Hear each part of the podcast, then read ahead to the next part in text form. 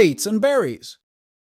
Hallo an alle grünen Daumen da draußen und ein herzliches Willkommen zurück zu Beats and Berries. Der Winter kommt, ob wir wollen oder nicht. Für uns Gärtnerinnen und Gärtner ist das natürlich nicht gerade die erfreulichste Jahreszeit. Aber lasst uns das Beste draus machen, damit unser Gemüsegarten im Frühjahr strahlt, als hätte er gerade Urlaub gemacht.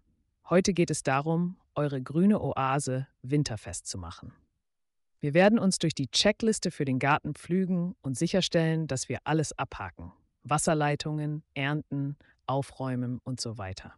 Also, schnappt euch eure Gartenschere und einen heißen Kakao, denn wir tauchen jetzt tief ein in die Kunst, unseren Gemüsegarten für die Wintermonate fit zu machen. Und hey, vielleicht könnt ihr danach sogar einen entspannten Winterschlaf halten, während euer Garten sich auf die nächsten Sonnenstrahlen vorbereitet. Los geht's.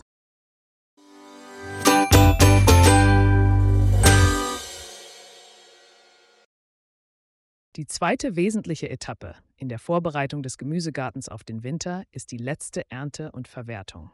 Wenn die Wettervorhersage den ersten Frost ankündigt, ist es höchste Zeit, eine Bestandsaufnahme der Gemüsebeete vorzunehmen und entsprechend zu handeln.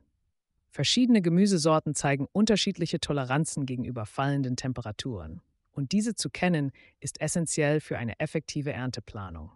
Zu den Gemüsesorten, die keinen Frost vertragen, gehören die meisten Zier- und Nutzpflanzen mediterranen Ursprungs, wie zum Beispiel Tomaten, Zucchini, Paprika und Auberginen.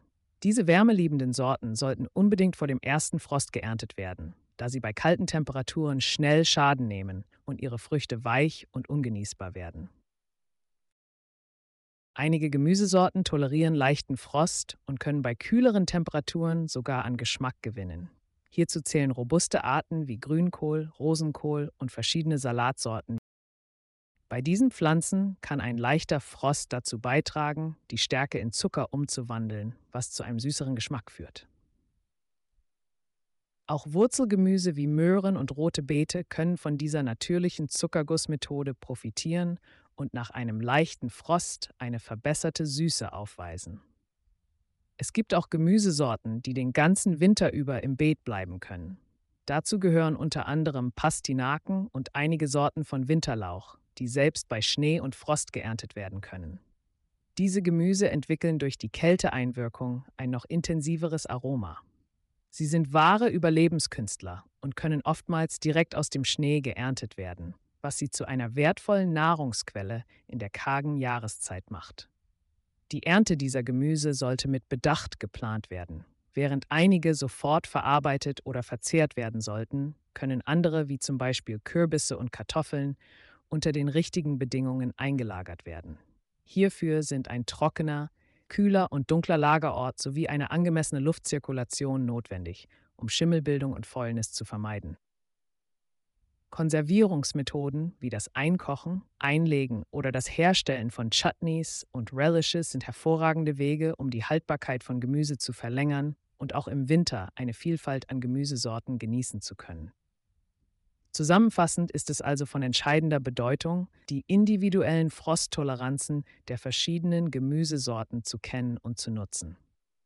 Durch eine sorgfältige Planung und Vorbereitung kann der Garten auch in den kälteren Monaten produktiv bleiben und die Basis für eine gesunde Ernährung das ganze Jahr überlegen. Kommen wir zum nächsten wichtigen Schritt. Dieser muss nicht zwingend vor dem ersten Frost erfolgen. Es macht aber mehr Spaß, wenn ihr es frühzeitig erledigt und die Pflanzen noch nicht matschig sind. Konkret geht es um das Entfernen von welken und abgestorbenen Pflanzenteilen. Damit verhindert ihr vor allem die Verbreitung von Krankheiten und Schädlingen. Achtet darauf, dass ihr beim Entfernen der Pflanzenreste Handschuhe tragt, um eine direkte Berührung mit krankem Material zu vermeiden und die Übertragung von Pathogenen zu verhindern. Krankes oder von Schädlingen befallenes Material sollte über den Hausmüll entsorgt werden, um eine Rückkehr der Schädlinge oder Krankheiten in den Garten zu vermeiden. Gesundes Pflanzenmaterial kann auf den Komposthaufen gegeben werden, wo es sich in wertvollen Dünger umwandelt. Beim Aufräumen des Gartens solltest du auch darauf achten, den Boden leicht umzugraben. Dies bringt Schädlinge, die sich im Boden verstecken, an die Oberfläche, wo sie der Kälte ausgesetzt sind und über den Winter absterben können. Außerdem wird dadurch die Bodenstruktur verbessert und die Belüftung erhöht, was den Pflanzen im nächsten Zyklus zugutekommt. Bevor du weitere Maßnahmen zur Bodenverbesserung ergreifst, ist eine umfassende Bodenanalyse sinnvoll. Diese kann entweder selbst mit einem Testkit durchgeführt oder von einer Fachfirma erledigt werden. Eine gründliche Analyse geht über pH-Wert und Nährstoffe hinaus und umfasst auch die Bodentextur, den Gehalt an organischem Material und möglicherweise Schwermetallbelastungen. Nach Erhalt der Ergebnisse ist es wichtig, diese richtig zu interpretieren. Der pH-Wert beeinflusst, wie gut Pflanzen Nährstoffe aus dem Boden aufnehmen können. Ein neutraler bis leicht saurer Boden ist für die meisten Gemüsepflanzen ideal. Sind die Nährstoffe wie Stickstoff, Phosphor und Kalium nicht im Gleichgewicht, können gezielte Düngemittel helfen, dieses zu erreichen. Auf Basis der Bodenanalyse kannst du nun spezifische Bodenverbesserer wählen. Bei einem niedrigen pH-Wert kann beispielsweise Kalk eingesetzt werden, um den Boden weniger sauer zu machen. Ist der Boden zu dicht und lehmig, hilft die Beimischung von Sand und Kompost, um die Drainage und Belüftung zu verbessern.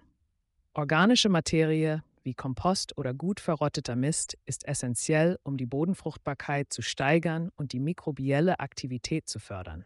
Diese organischen Zusätze liefern nicht nur Nährstoffe, sondern binden auch Wasser und verbessern die Bodenstruktur. Die Verbesserung der Bodenqualität ist kein einmaliger Prozess, sondern sollte als eine kontinuierliche Aktivität betrachtet werden.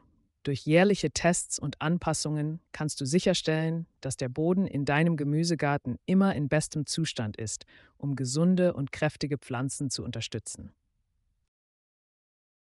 Zu einer guten Gartenpflege gehört auch die Pflege der Werkzeuge.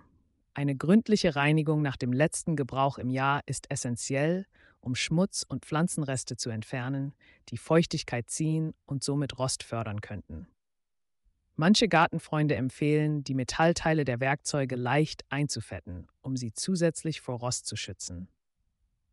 Neben der Reinigung ist das Schärfen der Schneidwerkzeuge von großer Bedeutung.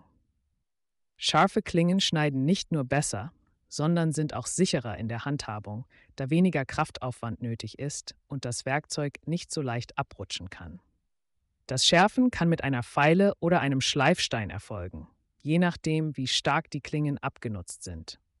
Die Lagerung sollte an einem trockenen, vorzugsweise kühlen und frostfreien Ort erfolgen.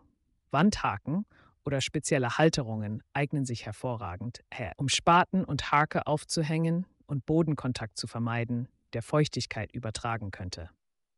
Kleinwerkzeuge wie Scheren und Handschuhe können in durchlüfteten Kisten oder Regalen aufbewahrt werden. Überprüfe auch bewegliche Teile von Werkzeugen wie Gartenscheren und sorge bei Bedarf für eine leichte Ölung der Gelenke. Dies erhält die Beweglichkeit und verhindert das Festsetzen durch Rost oder Verharzung. Für Werkzeuge mit Holzgriffen ist es ratsam, das Holz gelegentlich mit Leinöl zu behandeln, um es geschmeidig zu halten und vor Rissbildung zu schützen. Dies verlängert die Lebensdauer des Holzes und sorgt dafür, dass die Griffe beim nächsten Einsatz gut in der Hand liegen. Nutze das Ende der Gartensaison auch für eine Inventur deiner Werkzeuge. Sollte ein Werkzeug irreparabel beschädigt sein oder nicht mehr effizient arbeiten, ist nun ein guter Zeitpunkt, Ersatz zu beschaffen. Oft gibt es im Herbst oder Winter Sonderangebote für Gartengeräte. Und das war's auch schon wieder für heute mit Beats and Berries. Ich hoffe, ihr konntet einige nützliche Tipps mitnehmen, um euren Garten fit für den Winter zu machen. Falls ihr noch weitere Tipps braucht, schaut gerne auf unserem Blog vorbei, den wir euch in den Shownotes verlinken. Bis zum nächsten Mal, bleibt frisch und grün.